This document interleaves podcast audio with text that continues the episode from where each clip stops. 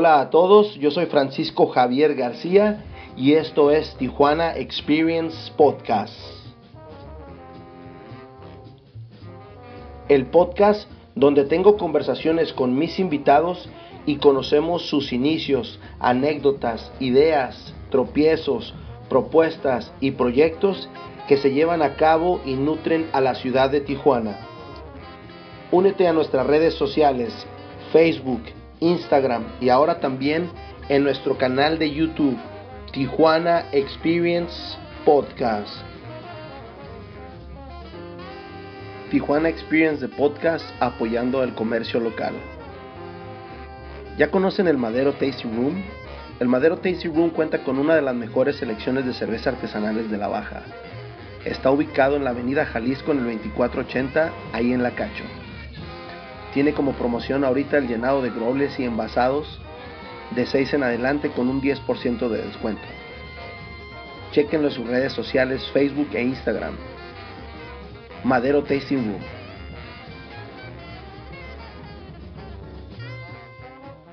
Los invitamos a Lúdica Artesanal Cervecería, ubicada en la avenida López Lucio 4775 en La Mesa, cerca del Mercado de Todos con un horario de miércoles a sábado de 2 a 8. También chequen su página de internet ludica.mx. Vámonos a nuestro siguiente episodio.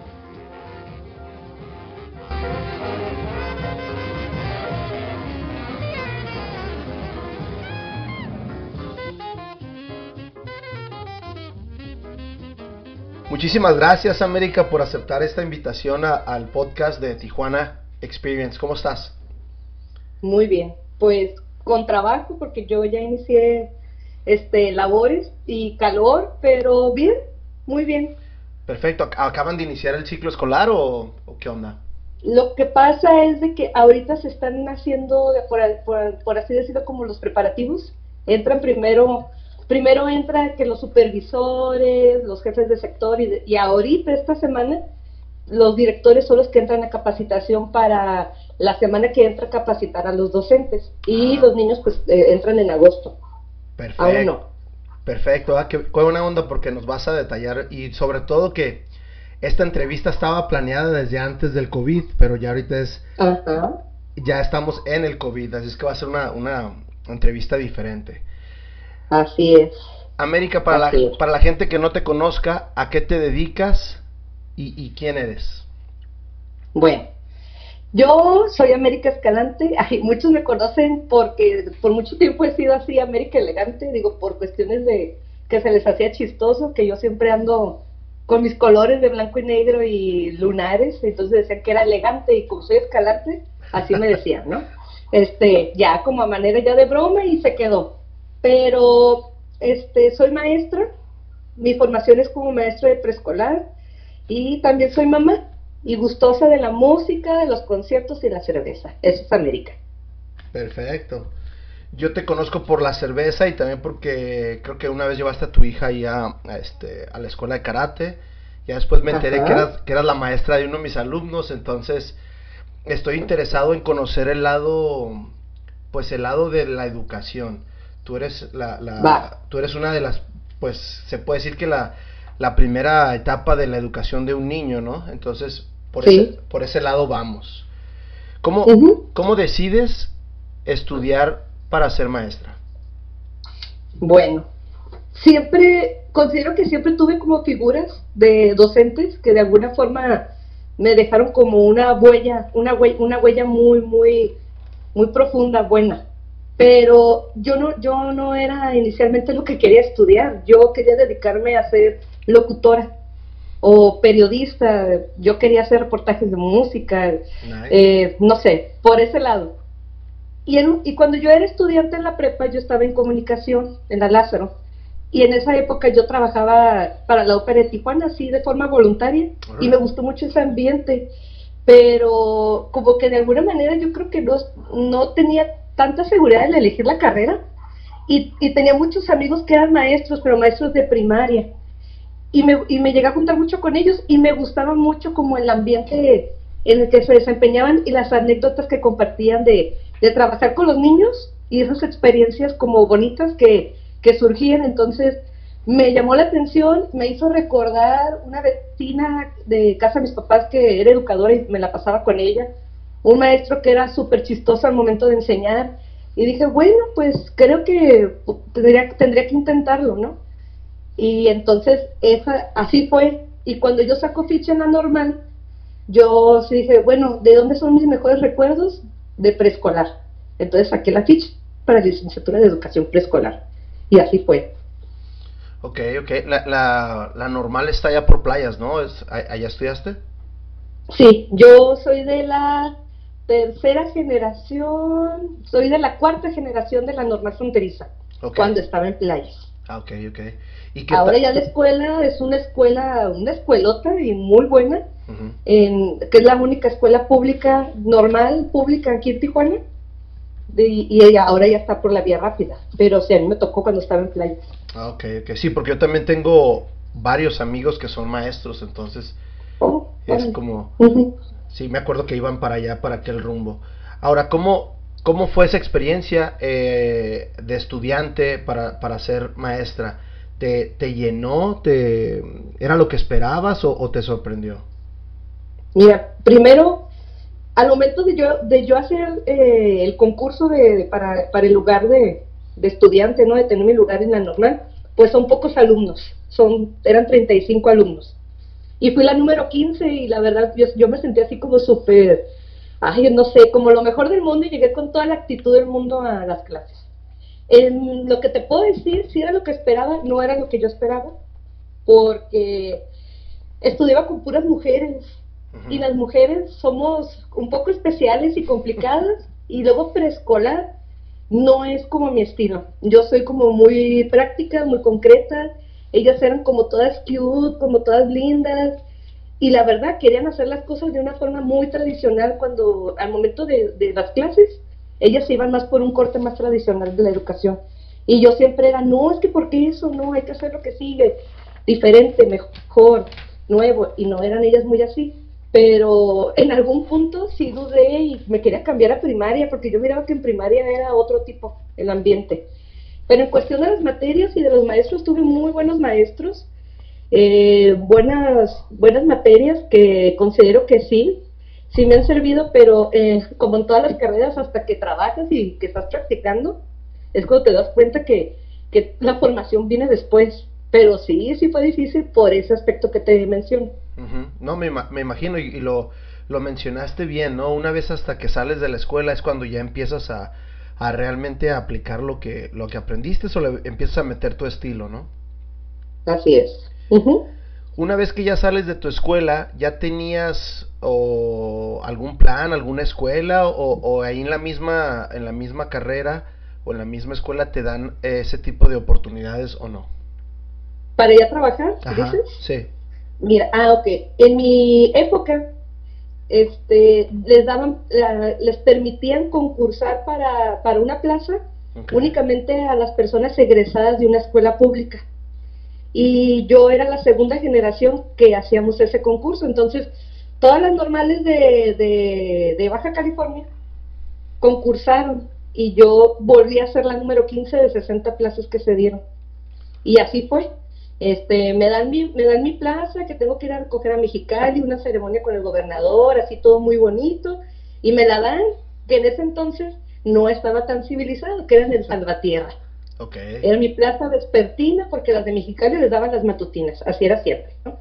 Y llegué ahí, y la verdad, este ha sido de los mejores años laborales que he tenido, porque el tipo de gente con la que trabajé, súper linda, muy, muy humildes, eh, en todos los aspectos, en ese entonces yo ahorita lo que está más civilizado, pero eran, eran unos papás muy cooperadores, entonces no fue como complicado. Y, y así fue como yo llegué. Después de eso, eh, mi plaza era, vespertina y me ofrecieron ser directora de una escuelita particular. Y pues me aventé el paquete, siendo que tenía, no sé, ni dos años que había salido de la normal.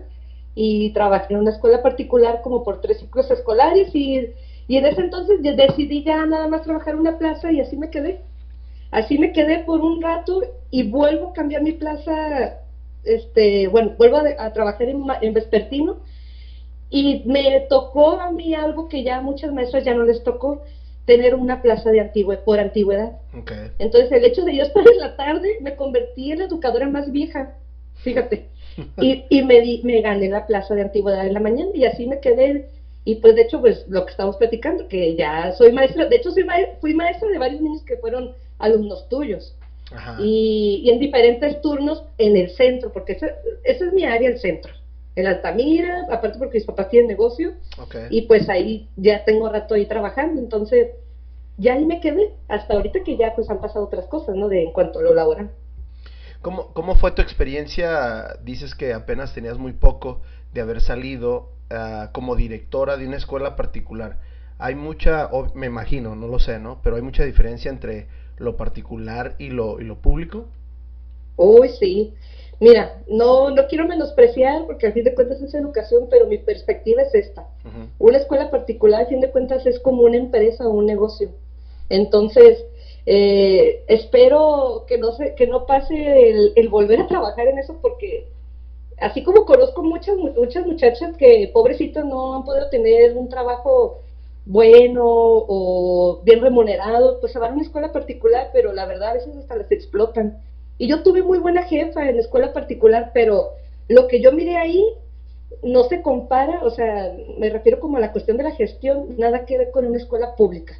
Okay. Eh, tú estar a cargo de una escuela pública, que ahora es mi caso, que ya por la tarde yo soy directora de una escuela pública, es un paquetote, porque son más personas a tu cargo, hay más responsabilidades. Eh, la escuela particular sí, pero al fin de cuentas interviene el dueño.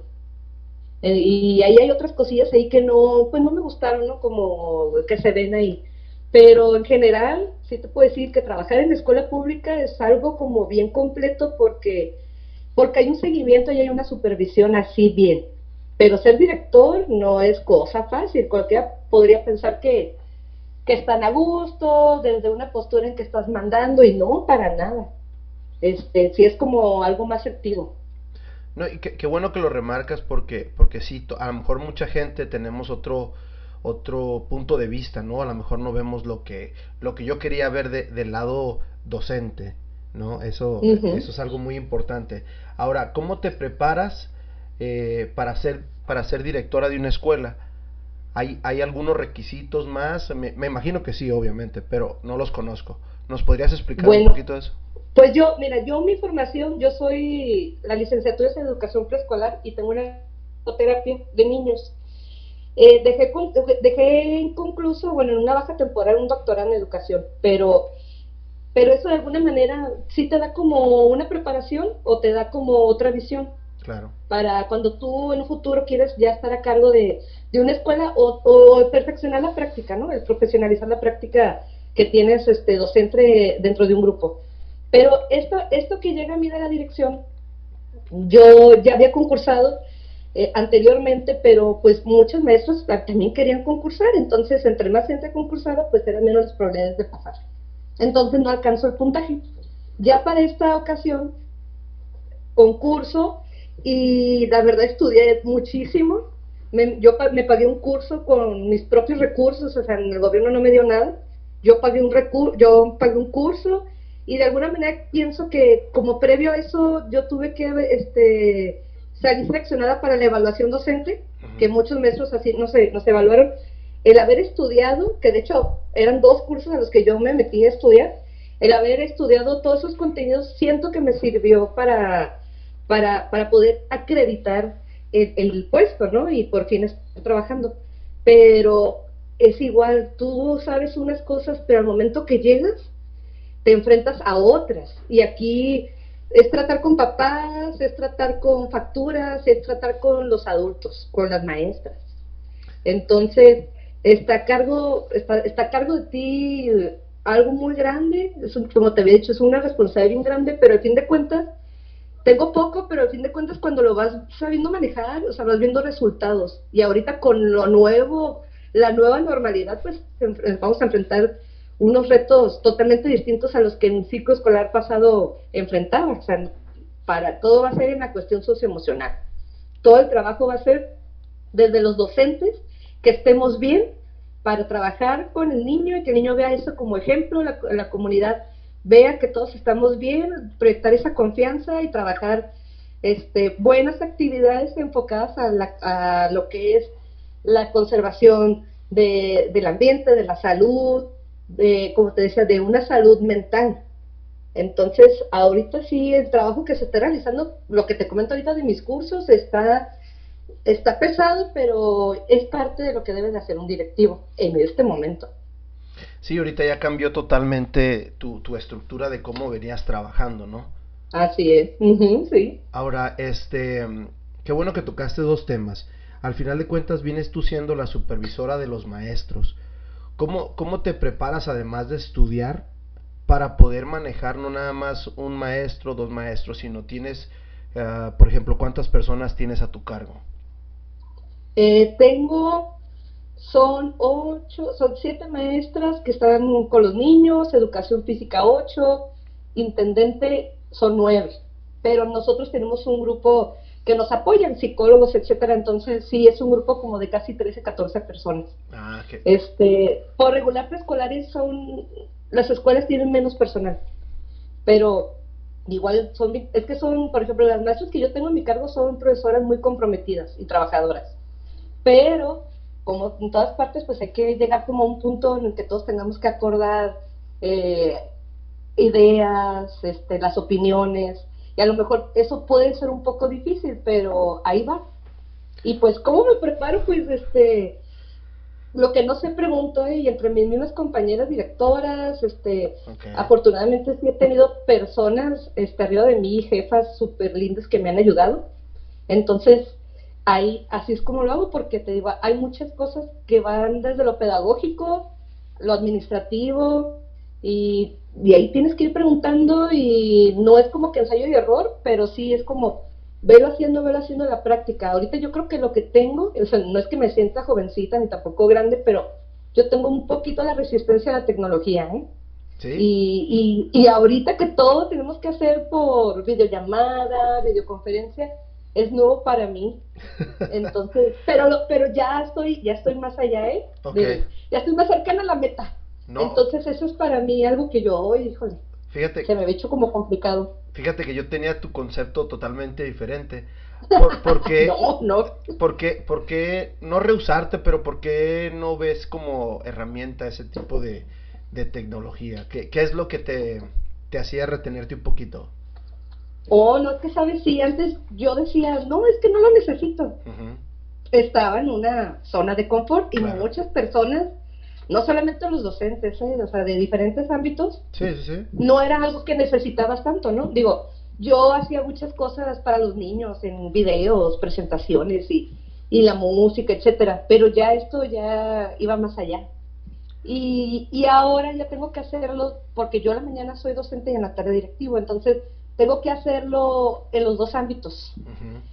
Al principio yo sí esta- estaba súper estresada, eh, me causó un conflicto, pero pensé, bueno, los cambios no son sencillos, no es nada fácil, pero no es nada que no se pueda lograr, ¿no? Y sí, ya poco a poco, inclusive mis papás, o sea, me refiero a los papás de mis niños, o sea, ya están así súper high-tech, o sea, ellos, no sé, ya me sorprenden al principio, ay, maestra, no entiendo esto, ay, pero no, no, no, no, y todo es práctica, práctica, práctica, práctica, y así, y ahorita hay cosas nuevas que se avecinan y de repente me da así en la noche mis pensamientos, digo, ay, ¿cómo voy a solucionar esto? Pero, pero no, es activarse, como me dijo un maestro de la prepa, no te preocupes, ocúpate, entonces, por ahí ando. Pero no, sí había renuencia, pero no, ya no, ya no soy la misma América de antes. Que- no, y qué bueno, porque o, o te evolucionas o te vas quedando atrás, ¿no? Así es. Entonces- no, no, no, ahorita todo es para adelante, no, es que la, te alcanza esto y entonces tienes que evolucionar, Ahora, es- efectivamente. me- mencionaste también los papás. ¿Cómo te enseñan algunos cursos o, o yo, yo estoy ahorita muy alejado de las escuelas, sobre todo las primarias y, y, este, y secundarias y todo eso, ¿no? Eh, te, te- te dan algunos cursos para tú poder tratarlos la- a, la vez que los vas a, a cuando los debes de tratar? Mm, bueno, más que cursos, lo que pasa es que depende mucho del maestro su autoformación, ¿no? O, si es autodidacta y ese tipo de cosas, ¿no? Yo siempre, yo he estudiado todo. O sea, de la, de la cosa que menos te puede servir, y pero que tú piensas, en un futuro eso de alguna manera me va a formar como un ser integral, ¿no? Yo decía, es más, estudié circo, marón y teatro, dime, ¿de qué me iba a servir? No, sí me ha servido, o sea, cosas así, ¿no? Sí. Este, o sea, cosas así por fuera que, este, cuentacuentos, no sé. Entonces, en cuestión de los papás, quizás no un curso en específico, pero sí mucho acerca de habilidades emocionales. Entonces, pues para conocer cómo los papás o cómo las personas este, se conducen, ¿no? O piensan. Y de alguna manera me ha servido. Siento yo que tengo como esa parte buena de tratar a, a los papás o a los adultos como que logro comunicarme bien con ellos, entonces se me ha facilitado. Pero nosotros como docentes, en cada determinado tiempo, muchos papás dicen, ay, ¿por qué no hay clases una vez al mes? ¿No? Entonces, no hay clases una vez al mes porque los maestros están dando seguimiento en unos cursos, o sea, en unos talleres, donde tú hables de la experiencia que tienes con el grupo y de ahí salen casos con papás, los buenos y los malos y, los que, y todo lo que tienes que hacer por mejorar.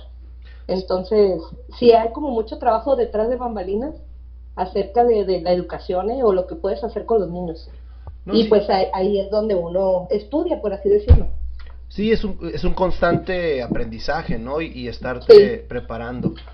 Ahora, ¿cómo, cómo, este, ¿cómo manejas tú esas, esas situaciones cuando hay algún problema con algunos papás, con algún maestro? ¿Tienes alguna metodología? Eh, no sé. Bueno, pues es que eh, sí es como un poco del estilo del maestro y es un poco lo que se vaya cortando como plantel, ¿no? Okay. Pero, pero siempre tú tienes que ser como, tienes que ser muy empático con los papás, eh, con la situación que ellos viven con sus hijos. Entonces, eh, no sé si algunos niños se pelean, tú estás de ahí de alguna manera como un mediador, no tomas parte, ¿no? Entonces, depende de la situación que, que se vaya presentando, entonces tú ahí deberías, este, como medir, medir que hacia dónde te tienes que mover, cómo lo tienes que hacer. Pero ya cada maestro hay quienes hacen un, tienen unos registros de todo lo que va sucediendo, su diario, eh, pero yo siento que hay maestros que se les facilita más y eso va muy relacionado a la forma en cómo se comunica con ellos. O sea, yo siempre he dicho, tú, tú no estás hacia arriba como, como una imagen inalcanzable, sino yo siento que el papá te tiene que ver a ti como como una persona en la cual pueden confiar y que está con tus niños. Sí. Entonces, y que tienes esa, y que puedes tener esa comunicación de decirle, eh, no sé, algo que tú observas para que la maestra te retroalimente. Es, que debería ser como un trabajo en equipo. Afortunadamente yo he tenido mucha suerte con los, con los niños, con los papás, con los grupos. Uno que otro que sí ha sido como complicado, pero ya son situaciones especiales, casos especiales pero en general sí he tenido como buenos, buenas experiencias. He tenido muy buenos grupos, la verdad. Ok, ok. Este, ¿cómo, cómo has notado, o, o si, si, has notado algún cambio desde que saliste tú tus primeros años a lo que tienes ahorita, antes del COVID? Ahorita hablamos después del COVID. ¿Cambio con los niños, con los papás o en qué? No, en, en el, en el aspecto magisterio, en el aspecto docente. Híjole, pues, te digo algo, hubo un tiempo en el que yo sentía que mi labor era más valorada. Eh, los papás, yo no lo mido por los regalos, ¿no? Pero, pero por alguna razón, antes al, al maestro se le daba un detalle. No, no estoy diciendo nada más a mí, es algo que hemos así como socializado. Eh, un detalle o un reconocimiento. Digo, a pesar de que yo tenía buena suerte, sí he notado que, que cuando tú hablas con alguien, las opiniones de la docencia sí son como súper bajas, ¿no? Y digo, es que no conocen desde adentro lo que se hace. Pero ahora pasa esto y los papás siento que se les cayó como una venda, ¿no? O a la sociedad se les cayó como una venda de, que pensaban que ese profesor era flojo o lo que se hacía o no se hacía al interior del aula no tenía como tanto valor o validez y ahora se dan cuenta que es bien complicado, o sea que no cualquiera puede ser maestro no, ya tienes ahí todo el día tu niño y estás viendo eh, sus áreas de oportunidad, sus fortalezas y todo, entonces, y, en qué partes está, está fallando, dónde hay una falla y dónde puedes actuar como papá y ya te das cuenta que quizás algo no se hacía. Entonces valoras, valoras lo que el profesor hace, ahora sí. Entonces antes yo siento que no y ahora sí ya se valora un poco más. ¿A, qué crees que se deba? Porque yo también pienso muy parecido, que no se dé ese valor al maestro, ya sea de la primaria, de la secundaria. Creo que el, valor al maestro no, no lo tenemos muy bien reflejado. ¿A qué crees que se deba eso, América? Es que, ¿sabes?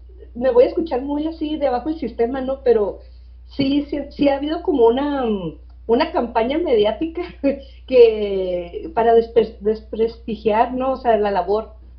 Pero, y luego los papás, hay papás que sí son renuentes en cosas de sus niños. Sí, no, eh, a, mí me, a, mí me, ha tocado mucho un niño que, que tiene problemas de conducta y tiene una situación familiar bien difícil y tú los quieres ayudar, entonces hablas con los papás y los papás no te, no te creen o no quieren creer.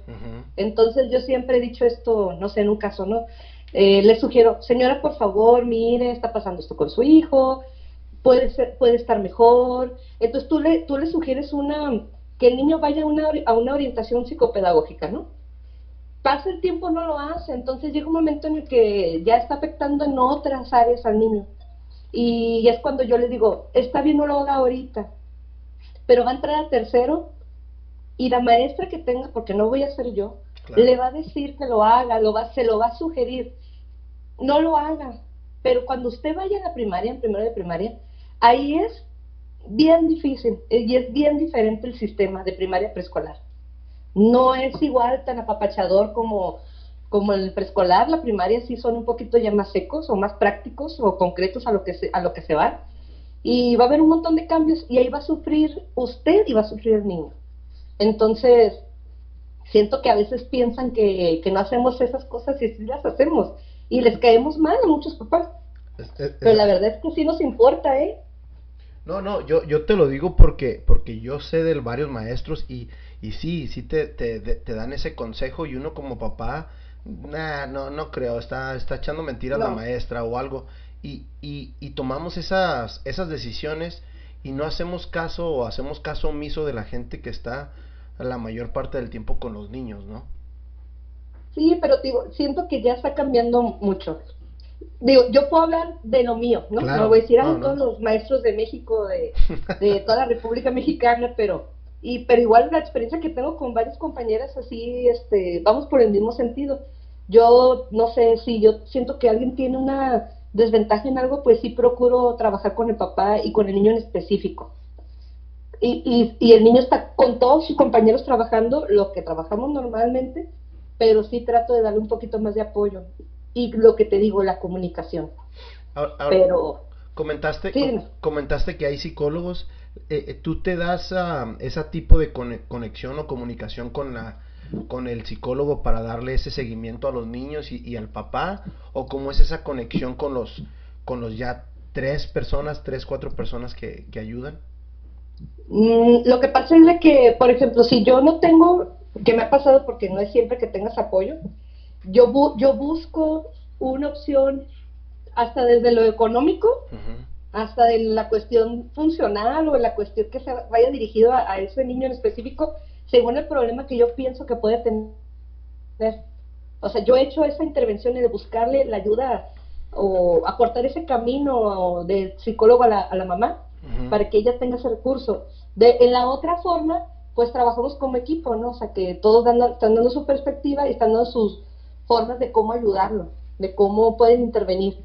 Y, y yo siempre he dicho esto, yo muy repetitivo, pero es un trabajo colaborativo del papá, las personas que intervienen dentro de la escuela de educación, la comunidad, todo, todo es un todo.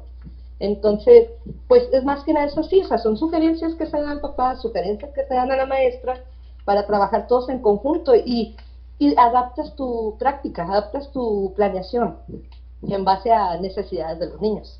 No, definitivamente, totalmente de acuerdo contigo, es un trabajo de equipo y, y este y ayudar a la, a la, a la niñez, ¿no? Al, al, al niño que va aprendiendo. Ahora hablemos un poquito, hablemos un poquito del presente.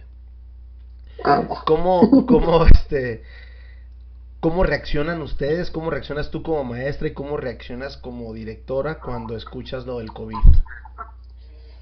Pues al principio como, yo pienso que como muchas personas creíamos así, lo mirábamos como lejano, ¿no? Pero en el momento que se da la alerta sanitaria y es un 14 de marzo y, y que entras un día a clases después de un puente y ves que van pocos niños porque los papás realmente tienen miedo, es cuando ya te das cuenta que que sí es una situación seria, ¿no? Y después de eso solamente nos vimos una vez y ya no nos volvimos a ver. Y, y es, bien, es bien triste porque, por ejemplo, yo, lo que te digo, yo en la tarde estoy como directora y veo la, la, el área o la cuestión de la responsabilidad y el que esté bien mi escuela, pero que esté bien mi colectivo, o sea, mis maestras. Pero yo, yo en la mañana con los niños, yo sentí un poco triste y feo porque los niños me extrañaban y querían volver, de hecho me los llevo, o sea, me quedo con ellos y querían volver, entonces, eh, si te impacta la situación, siento que ahorita ya lo estamos viendo como un poquito más cotidiano, pero no, no vamos a bajar la guardia, ¿no? Claro. Y ahorita, como te comentaba al inicio, sí vamos a ver todas las cuestiones académicas porque pues son importantes, obvio, pero yo siempre he dicho, aunque muchas personas así como que, ay, este, me alegan un poco ahí, es, lo que yo chocaba con mis compañeros de la normal.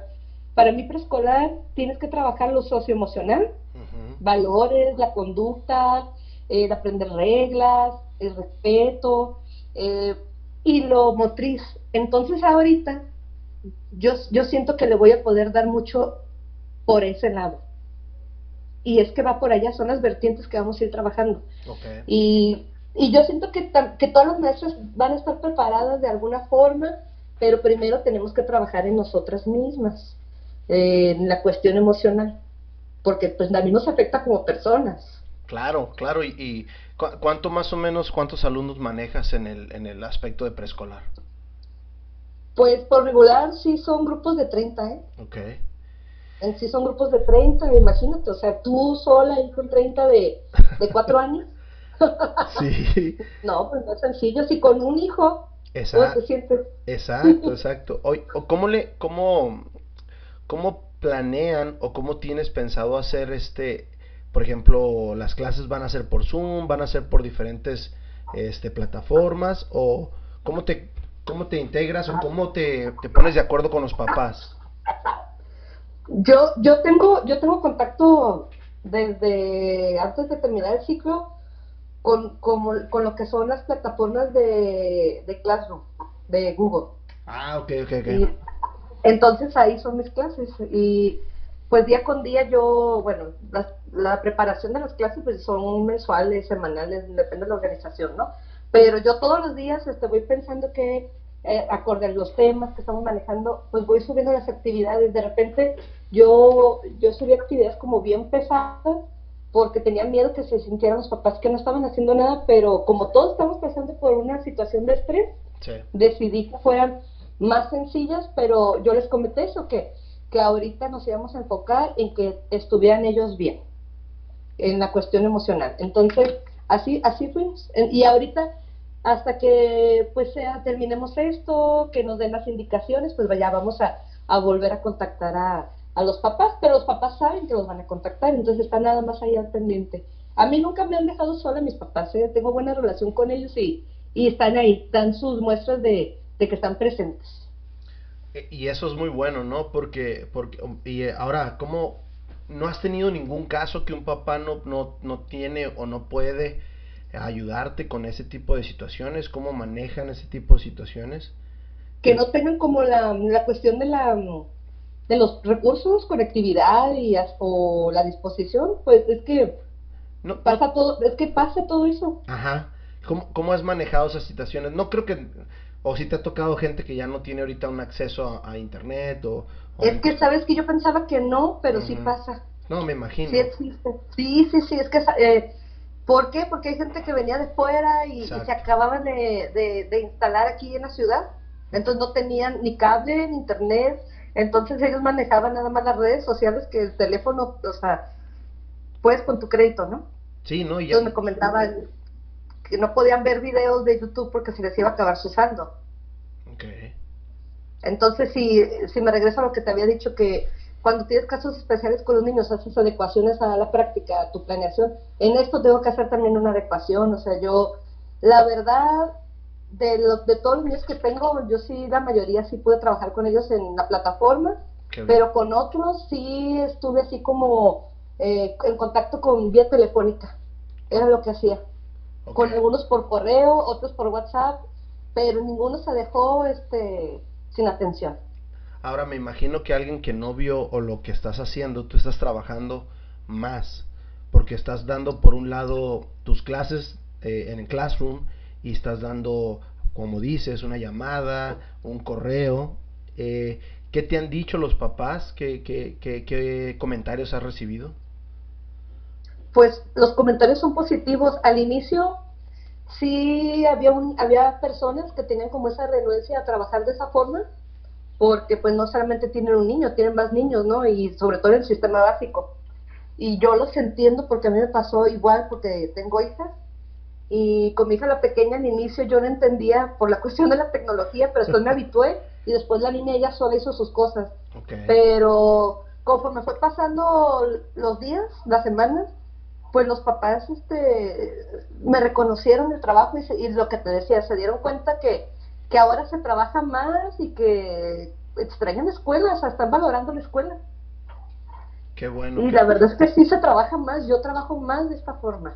Aunque todos piensan que, que estar aquí en tu casa, no, trabajas más porque, oye, yo tengo un perro, tengo una cacatúa que me da lata, tengo la hija chica, o sea, no, o sea, son diferentes factores aquí que te distraen y, y, y ay, no sé, yo quisiera como explicarles cómo se deben de hacer las cosas y, y aunque yo ponga un video y me miren, no es lo mismo.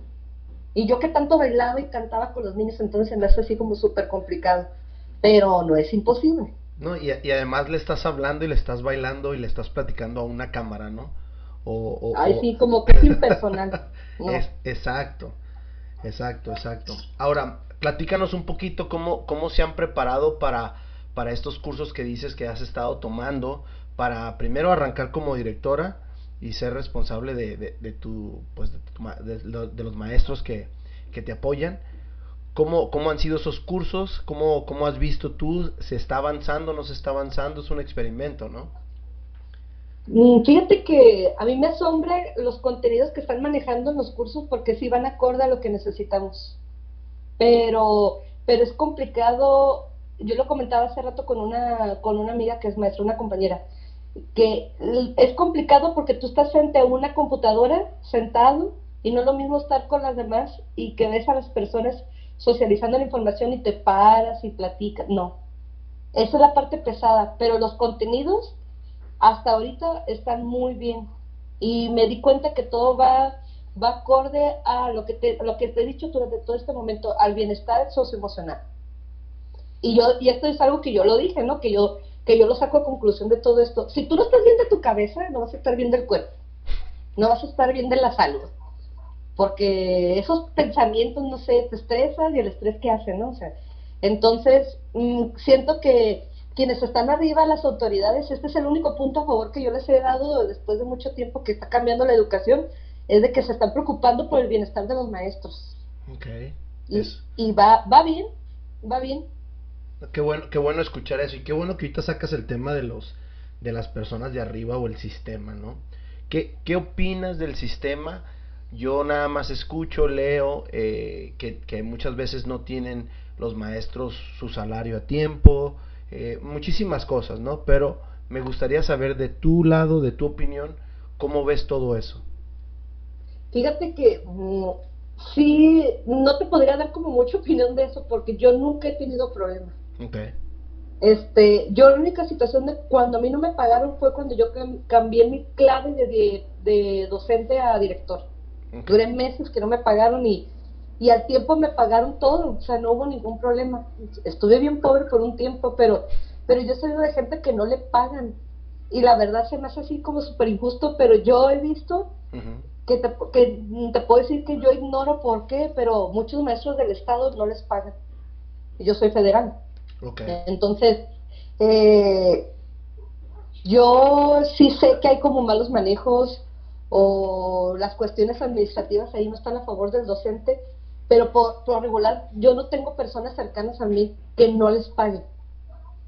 Hasta, hasta eso soy como afortunada en esa área. No, no tengo como ese problema y no conozco a alguien que no lo tenga. Entonces, eh, he visto que por regular son maestros que hasta están en otro, en otro estado de la República y que no les pagan. No sé qué tenga que ver, la verdad, ahí desconozco. Ok, ok. Este, me comentabas que ya están a punto de, iniciar y todo. ¿Cómo, cómo van a, a, manejar todo ese tipo de situación? ¿Tienen ya algún protocolo o algo? Es que estos cursos son precisamente para acordar eso y prepararnos. Ahorita ah, no, solamente ahorita lo que está es lo que se ha manejado en las conferencias del secretario, lo que ya sabemos, este, instalar filtros, como en todas partes. Vamos a hacer los filtros, la limpieza, la higiene, que los papás desde casa los preparen, su cubrebocas, pero eh, en estos cursos vamos a hacer un plan.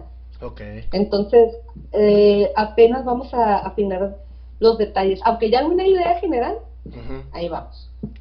Ok, no, sí, porque han este, no me acuerdo si era en China, donde subieron un video, ¿no? Un tipo uh, protocolo y el niño, y había como cinco o seis maestras que le estaban ayudando. Entonces, a eso era mi pregunta, ¿no? Porque eh, se ve en los videos que, que van a ocupar más, más, este, pues más gente del staff, más gente de, de maestros, ¿no?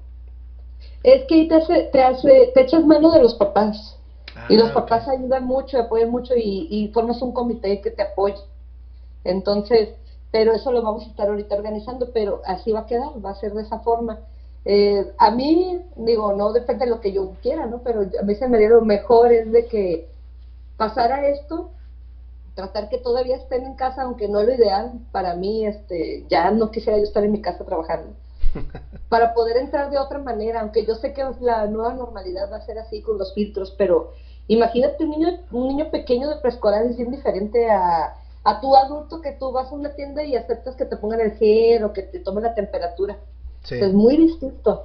Y acá eh, hemos platicado eso, que los de segundo, los de nuevo ingreso entran y, y lloran y tú los quieres abrazar, los quieres consolar y ya no vas a poder hacer eso.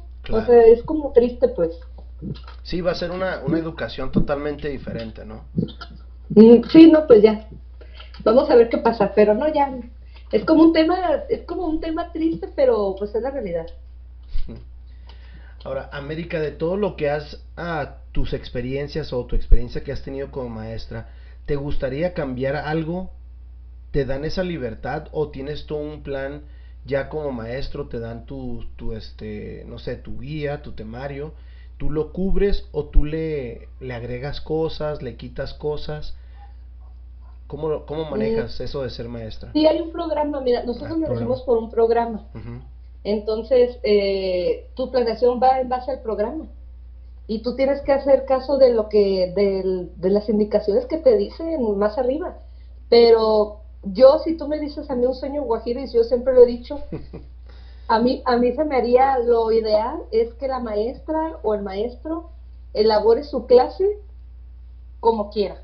¿Y a qué me refiero? No, no hacer el plan que te manda el gobierno. El plan que te manda el gobierno está muy bien. Yo siento que podría ser un plan base que estuviera, pero que tú digas, ok, esto que yo voy a trabajar con los niños, siento que lo podría abordar desde una metodología distinta, no sé, un método, método Montessori, ¿no? Esto lo puede hacer este, la pedagogía Waldorf, ¿no? O sea, cosas así. Eh, o vi este, estas actividades que van más enfocadas a, al lenguaje, a lo motriz, pero son totalmente experimentales, pero que tú tuvieras esa libertad. Se supone que sí lo puedes hacer, pero yo me gustaría que fuera más, más enfocada a eso. Siento que con lo que está pasando ahorita, los temas que están manejando son muy, muy de ese tipo, más, más en cuestiones de las emociones, del cuidado de tu planeta y de, comer mejor, cosa que habíamos dejado antes, antes era como más, español, matemáticas, español, matemáticas, español, matemáticas. Entonces, yo sí pienso que eh, si al maestro se le dejara sin juzgarle, porque a pesar de que en todas partes pasa eso que te tengas como represión, pero pasa, eh, que te se tienes que hacer esto porque así debe ser.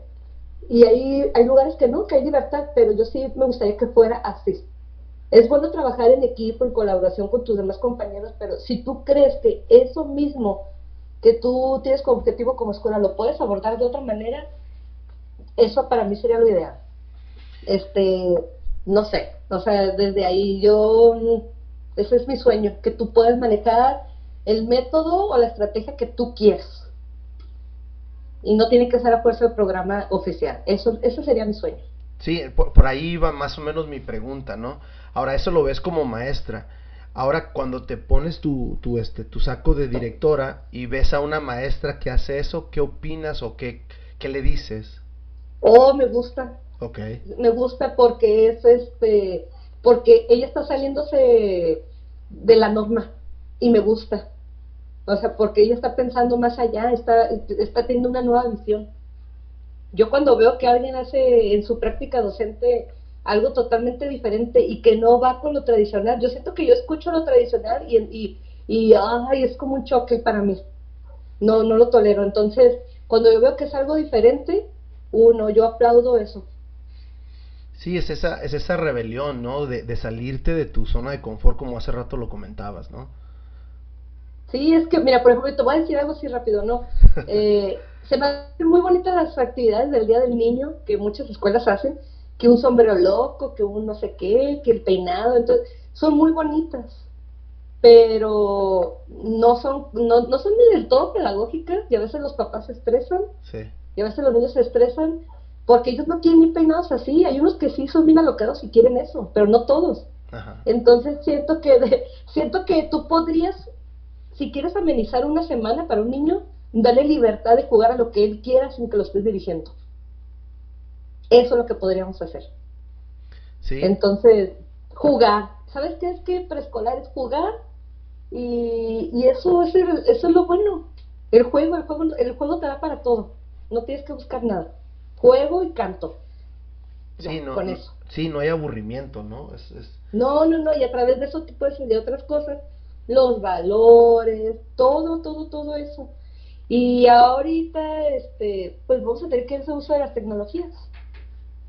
Pero sí, yo soy muy, muy en contra de muchas cosas, pero, pero ahorita siento que sí, a pesar de que estamos en una posición como difícil, porque estamos en nuestras casas, va está cambiando la filosofía de, de lo que es la educación. Ok, ok. Ahora algo que comentaste muy, muy, muy al acorde de la siguiente pregunta es, a mí me ha tocado ver a mis sobrinos, a, este, a diferentes amigos, tanto niños como papás, ¿no? Estresarse por las tareas. Eh, muchas de las tareas todo el mundo sabemos que lo termina haciendo el papá. Eh, ¿cómo, ¿Cómo manejas tú eso? Al final de cuentas creo que se pierde esa, esa cosa que estabas diciendo tú, que es que el niño aprenda ya sea una disciplina o hacer una tarea. ¿Cómo, cómo manejas tú esa situación? ¿El dejar tareas? Pues dejar tareas y que el, papá no las termine haciendo, ¿no? Hoy, pues, es que por regular yo procuro que mis tareas sean cosas de investigar y que me presente el niño su experiencia. Ok, perfecto. O sea, es más, hasta si puede, fuese ver un video, yo quiero saber qué es lo que al niño le dejó. Pero, pero aquí volvemos a caer en las cuestiones de las prácticas antiguas. Los papás quieren planas, pero ¿qué pasa? Tú previamente, tú les haces un, un, como una presentación de tu forma de trabajar, una presentación previa de, de, qué, de qué, en qué consiste la educación preescolar y sobre todo el grado, ¿no? Lo estás trabajando. Y yo siempre les he dicho que qué bonito que el niño haga eso, todas esas cosas son fantásticas, pero el niño en sí lo que debe desarrollar, lo que ya te había dicho, las cuestiones emocionales, lo motriz, entonces mis tareas van más enfocadas a, experiencias. Vas a ir al mercado y yo quiero un niño que vea cuestiones de numéricas. Entonces, que el niño pague la acción de pagar porque el niño está viendo la función del dinero. Claro. Entonces, más que remarcar copias donde vienen números o contar y sumar, o sea, los papás quieren eso y, y siento que está, yo te, no te, o sea, yo te puedo hablar de mi grupo y los papás han cambiado mucho su percepción acerca de, lo que se debería de aprender, pero, pero sí pasa, entonces depende mucho del maestro hacia dónde quieres eh, encaminar al grupo. Ok.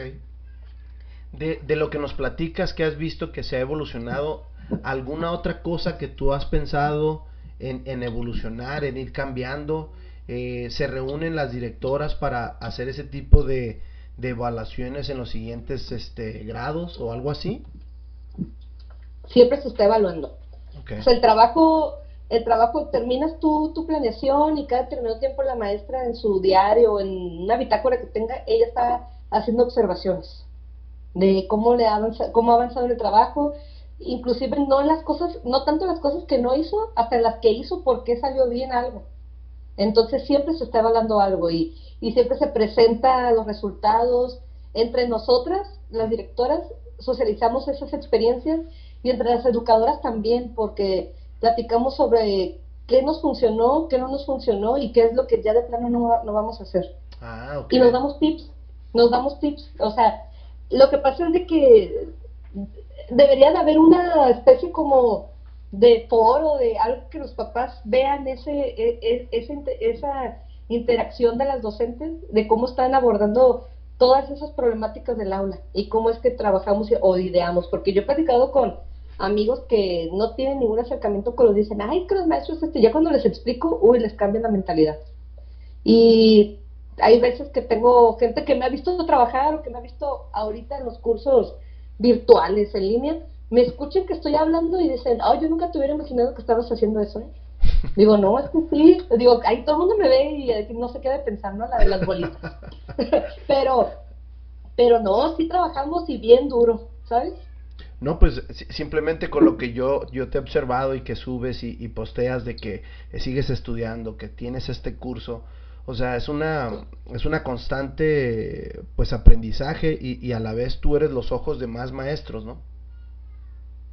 pues quiero, quiero dar como la buena cara de la docencia, ¿no? Exacto. Y también hay gente, eh, como en todas las profesiones, hay quienes son personas que les da pereza ciertas cosas, pero por regular, yo conozco buenos elementos. O sea, sí hay, hay personas bien dedicadas. No, me, me imagino, me imagino. Y, es como lo dices, ¿no? Hay, hay maestros de, toda, de todos tipos y hay maestros con lo que, con lo que tú te vas a, a topar. ¿Qué es lo mejor que sacas América de, ser primero maestra?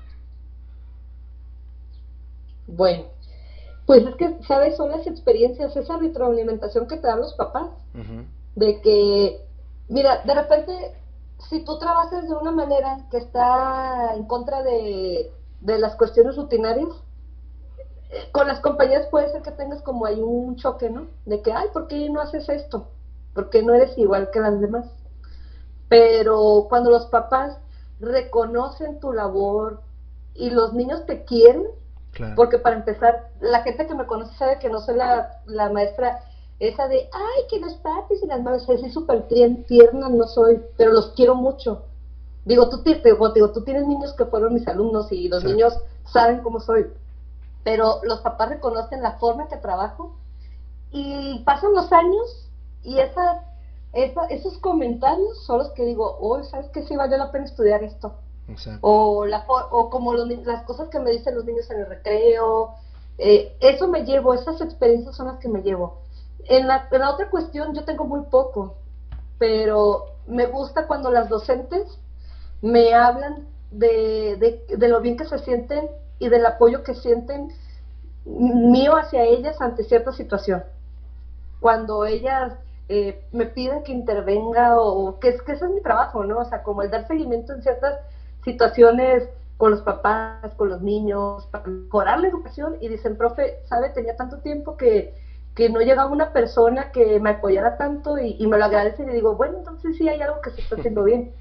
Y, y esas satisfacciones son las que me llevo, digo, quisiera, no sé, hacer como mil cosas para cambiarlo, pero eh, pues este, esto apenas empieza.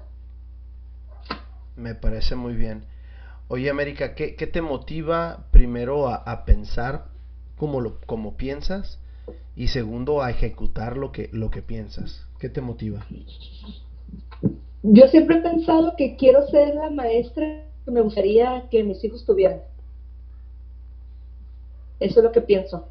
Y que y que quiero ser como un agente de cambio, la verdad.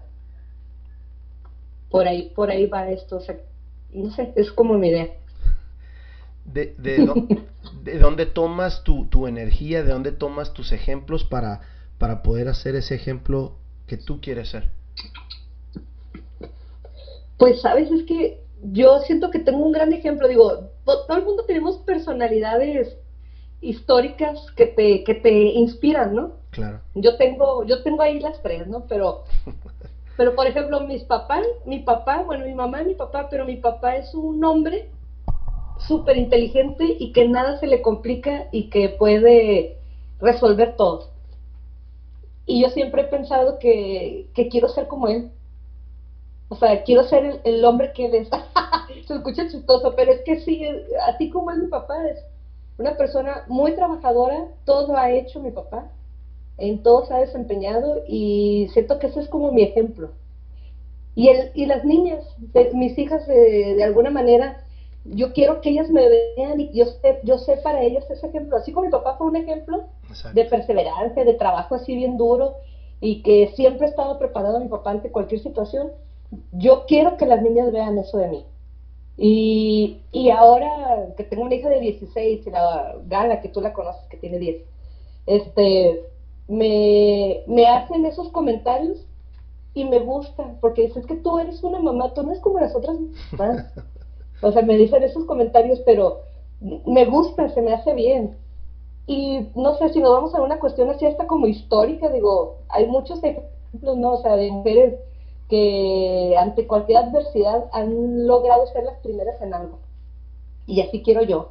Por ejemplo, a mí me gusta mucho la vida de María Montessori, de Violeta Parra y de Mary Curie, o sea, porque siempre fueron primeras en algo. Y ahorita no, no tengo tantos años, quiero pensar que va a ir el momento en el que voy a ser la primera en lograr algo. Y que ante cualquier adversidad voy a poder lograr algo que, que, va a marcar, ¿no? O que va a dejar una huella. Eso, siento que por eso la profesión que tengo es, es como bonita o buena, que deja algo. Sí, no, y no nada más en tus hijas, ¿no? Porque estás tocando otro tipo de, de sentimientos ya tanto con los niños como con los papás, ¿no? Sí, porque mira, pasan los años y yo, yo egresé en el 2006, pero antes del 2006 yo ya trabajaba o, hice prácticas y tengo exalumnos y madres de familia del pasado que me siguen buscando y que nos vemos y ya los veo ya están estudiando carreras y, y eso es eso es muy satisfactorio. ¿Se acuerdan de mí? Digo, algo bueno, algo bueno dejé. Sí, fíjate, te voy a ser sincero, ¿no? Por, por algo eh, eh, te escogí porque yo creo que, que tenemos maestros que nos van marcando nuestras vidas, ¿no? Entonces desde que me hablaban mis alumnos, eh, maestra América y esto y lo otro, dije, hay algo especial en esta maestra. Entonces, por eso, por eso es que, que, me tomé la libertad de, de, hacerte esta entrevista. Mencióname algunas personas, ah, mencióname algunas personas, ya mencionaste algunas, ¿no? Pero eso es, yo, yo siempre he creído que la, la base más importante es la familia, ¿no? Pero mencióname algunas otras personas que en tu vida te han ayudado a también pensar diferente, pero con la misma, pues con la misma visión. Pues ya te había, lo que te digo, mi familia, mi papá, mi papá, mis hijas, eh, son como motivación y me ayudan a pensar. Eh, pero yo siento que me he topado con los maestros que, que me han dado clases. Yo tengo así como mi grupo de maestros de diferentes grados o diferentes niveles y esos maestros me ha gustado la forma en que han dado clases y cuando yo me he acercado para algún problema han estado ahí. Okay. Entonces, yo siento que qué tan importante es la labor de un docente, ¿no? O sea, que, y, yo siempre he dicho esto, no, no, importa que tú seas el, el mejor maestro, que des unas clases súper académicas y, y con tanto contenido, pero que lo que des sea significativo. Y eso pasó con ellos, o sea, tengo un maestro, eh, Roberto Camarena de la Lázaro, que me dio en comunicación, y la verdad yo lo puedo considerar mi amigo ahora, el profe. Tengo mi maestra de preescolar, que no sé nada de ella, pero no sé, yo, mi mamá siempre me ponía los zapatos más horribles del mundo y era la maestra que siempre me hacía comentarios de mis zapatos que eran los más bonitos. Imagínate, eso para un niño, pues, es como lindo, ¿no? O sea, cuando los niños te dicen cosas tuyas, feas, de tu, algo que tú traes. Y que tu maestra, que es tan bonita y te diga eso, te marca. Un maestro que está así súper loquito, que yo lo quisiera volver a ver, no sé si todavía sigo vivo, pero hablaba tantas anécdotas de su vida chistosas y enseñaba súper diferente a los demás maestros, mi maestro Rigoberto. No sé qué fue lo quiero ver. Y sí maestros, o sea, que, que han pasado, que han pasado por mi vida. Perfecto, ¿no? Sí, y es que ese, pues es que yo veo muy y siempre he valorado mucho a toda la gente que te vas topando y, y al final de cuentas vienen siendo unos maestros, no nada más de la escuela, sino de vida, ¿no?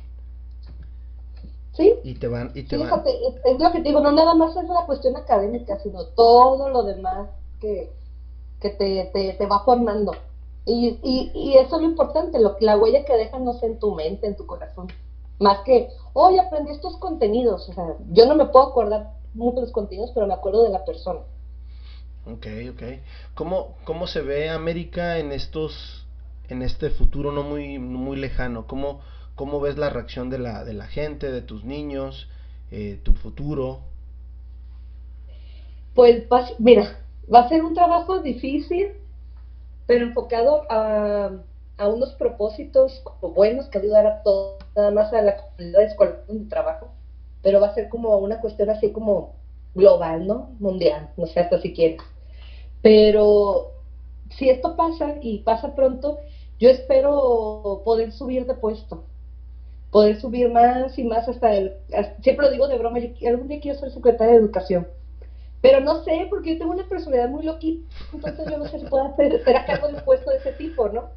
Y a mí me gustaría dar clases en otros niveles también, pero, pero es complicado también trabajar con adultos. Entonces, por lo pronto mi, me puedo enfocar en eso, que es crecer profesionalmente, estudiar y en el puesto que sigue, que es otra dirección, tener otra dirección, la doble dirección, es lo que quiero. Perfecto, pues muchísimas, muchísimas gracias y muchas felicidades por el, el, tan bonito trabajo que desarrollas y sobre todo que mis, mis alumnos siempre hablaron muy bien de ti, entonces, como dices tú, ¿no? Algo bueno estás haciendo.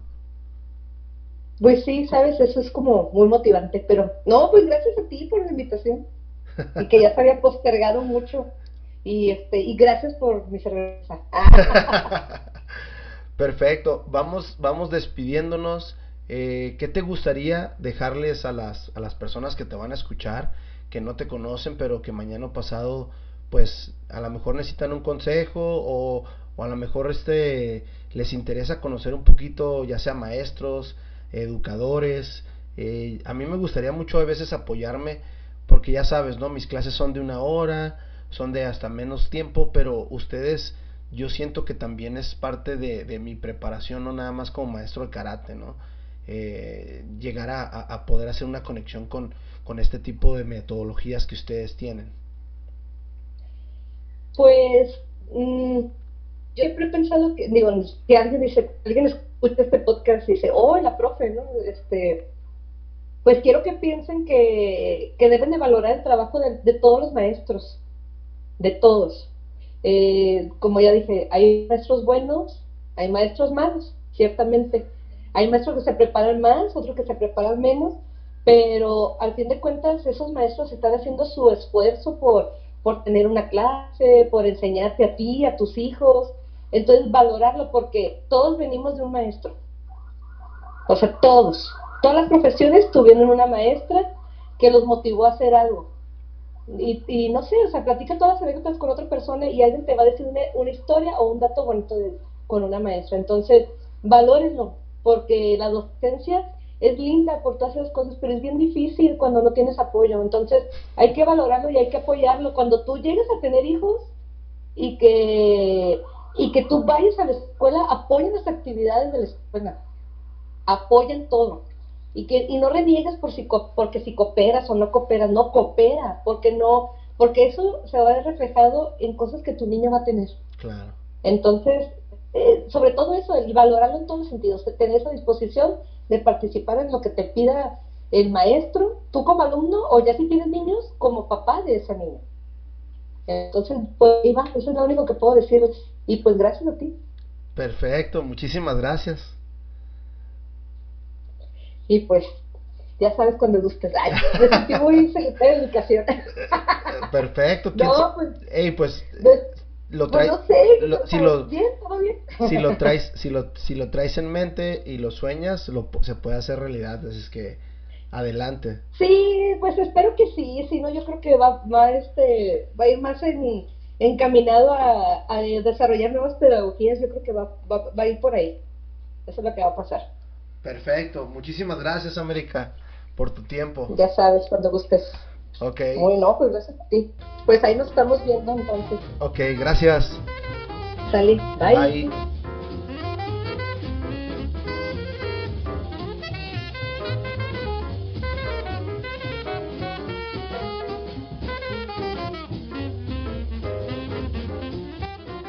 Muchísimas gracias por escuchar un episodio más de Tijuana Experience de Podcast.